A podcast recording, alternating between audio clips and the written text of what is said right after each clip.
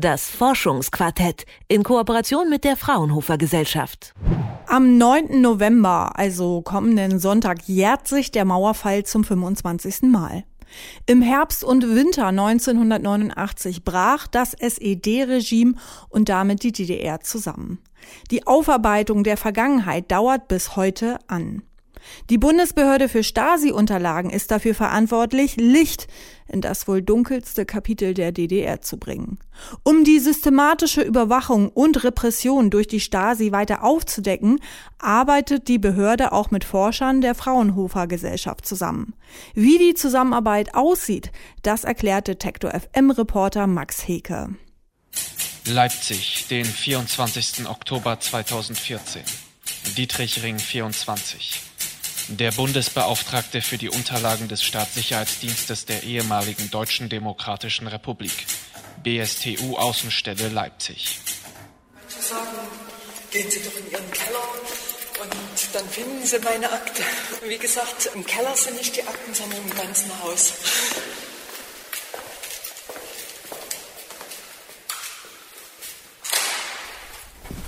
So sieht es überall aus. Auf die Säcke? Ja. Das ist ein Teil. Ich zeige Ihnen gleich noch mehr. Der Teil, den mir Regina Schild zeigt, ist schon ziemlich beeindruckend. Dutzende Papier-, Plastik- und Stoffsäcke ordentlich in Stahlregalen aufgereiht und wirklich groß. Prall gefüllt mit Papierschnipseln in den verschiedensten Farben, Formen und Größen. Regina Schild leitet die Außenstelle der Stasi-Unterlagenbehörde. Bis vor 25 Jahren war in diesen Räumen noch die Stasi selbst aktiv. Im Dezember 89 wurde die Zentrale dann von Bürgerrechtlern besetzt und Regina Schild half dabei, die Unterlagen sicherzustellen. Von den Akten ist etliches vernichtet. Wir haben 2400 Säcke mit zerrissenen Unterlagen.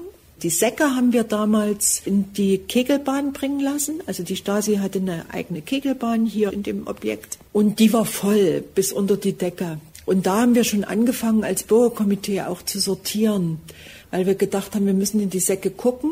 Vielleicht haben die da noch was rein versteckt.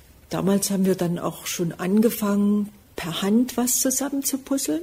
Manche haben sich dann hingesetzt und haben das gemacht. Dass wir das jemals alles wieder zusammensetzen können, das war außerhalb meiner Vorstellungskraft. Berlin, den 4. November 2014. Pascalstraße 8 bis 9. Fraunhofer Institut für Produktionsanlagen und Konstruktionstechnik. Aus meiner Sicht wurden wir 2007 damit beauftragt, ein System zu entwickeln, was in der Lage ist, die zerrissenen Unterlagen zu rekonstruieren. Insgesamt handelt es sich dabei ja um diese ungeheure Menge von 600 Millionen Papierschnipseln, die von 40 bis 45 Millionen Dokumentseiten stammen, die handzerrissen wurden in der Wendezeit und äh, derzeit in etwa 16.000 großen Papiersäcken lagern. Und wir sind 2007 beauftragt worden, ein System und Verfahren zu entwickeln, was in der Lage ist, den Inhalt von 400 dieser 16.000 Säcke zu rekonstruieren, sprich ein System aufzubauen, was in einer Pilotphase zum einen nachweist, dass es geht und zum anderen dabei eben auch ein System entsteht, mit dem danach rekonstruiert werden kann. Jan Schneider leitet am Fraunhofer Institut das Projekt zur virtuellen Rekonstruktion.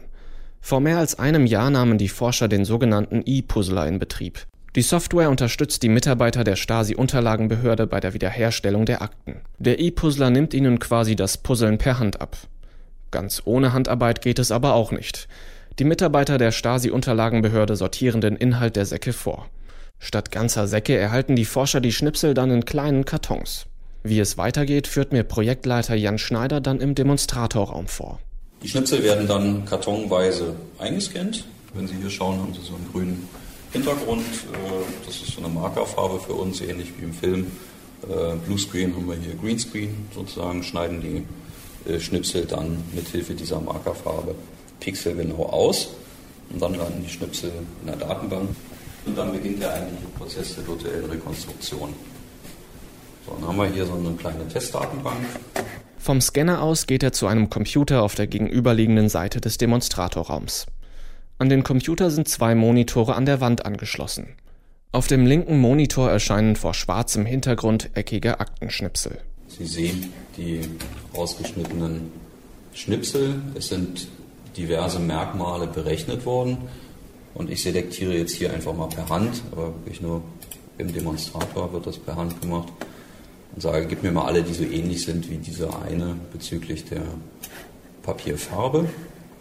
Können wir noch weitergehen. Wir haben hier beschriftete und nicht beschriftete.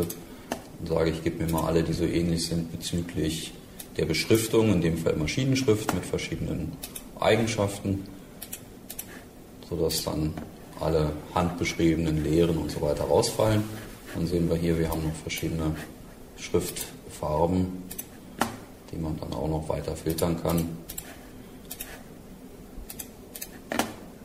Und dann am Ende ein Cluster zu erhalten, was vermeintlich aussichtsreiche Puzzlekandidaten enthält. Und die Schnipsel dieser Cluster werden dann an einen anderen Rechenknoten gesendet. Auf dem rechten Monitor erscheinen jetzt Zahlenreihen und dann zusammengefügte Aktenschnipsel. Und es wird dann entlang der Risskanten paarweise entschieden, welche Teile zusammenpassen könnten. Wenn die Risskanten passen, wird geprüft, welche inhaltlichen Widersprüche liegen vor. Wenn inhaltliche Widersprüche vorliegen, werden die Teile nicht äh, zusammengepuzzelt. Liegen keine vor, können sie automatisch zusammengesetzt werden, äh, bis entweder keine Teile mehr zum Puzzeln vorhanden sind oder nur noch Randkanten vorhanden sind. 17.000 Druckseiten wurden mit Hilfe des E-Puzzlers bereits wiederhergestellt. Die Software ist offen für Verbesserungen. Derzeit wird geprüft, wie man noch effektiver mit Schnipseln umgeht, die keine Beschriftung und keine inhaltliche Bedeutung haben, also etwa weiße Randstreifen. Hier soll die Software noch automatischer arbeiten. Das Interesse an Stasi-Akten ist auch 25 Jahre nach dem Mauerfall ungebrochen groß. Das erfährt Regina Schild, die Leiterin der Behörde in Leipzig, regelmäßig. Jetzt ist es so, dass wir ungefähr noch 350 Anträge im Monat haben.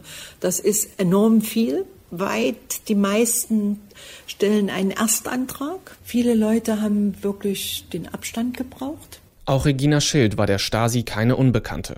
Im Laufe ihrer Dienstzeit nahm sie Einsicht in ihre eigene Akte. Für mich war es so, dass, dass ich äh, überrascht war, dass ich nur sporadisch äh, Überwachung hatte, also Nichtwählerkartei. Dann sind Freunde von mir abgehauen. Da habe ich eine Überprüfung. Und es gibt sporadisch Sachen, wo eine kleine Überwachung da ist.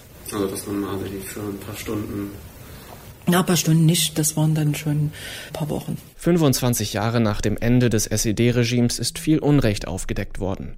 Mehrere Millionen Bürger konnten ihre Stasi-Akten beantragen und einsehen. Sie konnten erfahren, was die Stasi über sie wusste und wer bei der Stasi gearbeitet hat. Doch immer noch liegt ein Teil der Wahrheit über das Ausmaß der Überwachung in den Archiven der Behörde, in großen Plastik-, Papier- und Stoffsäcken.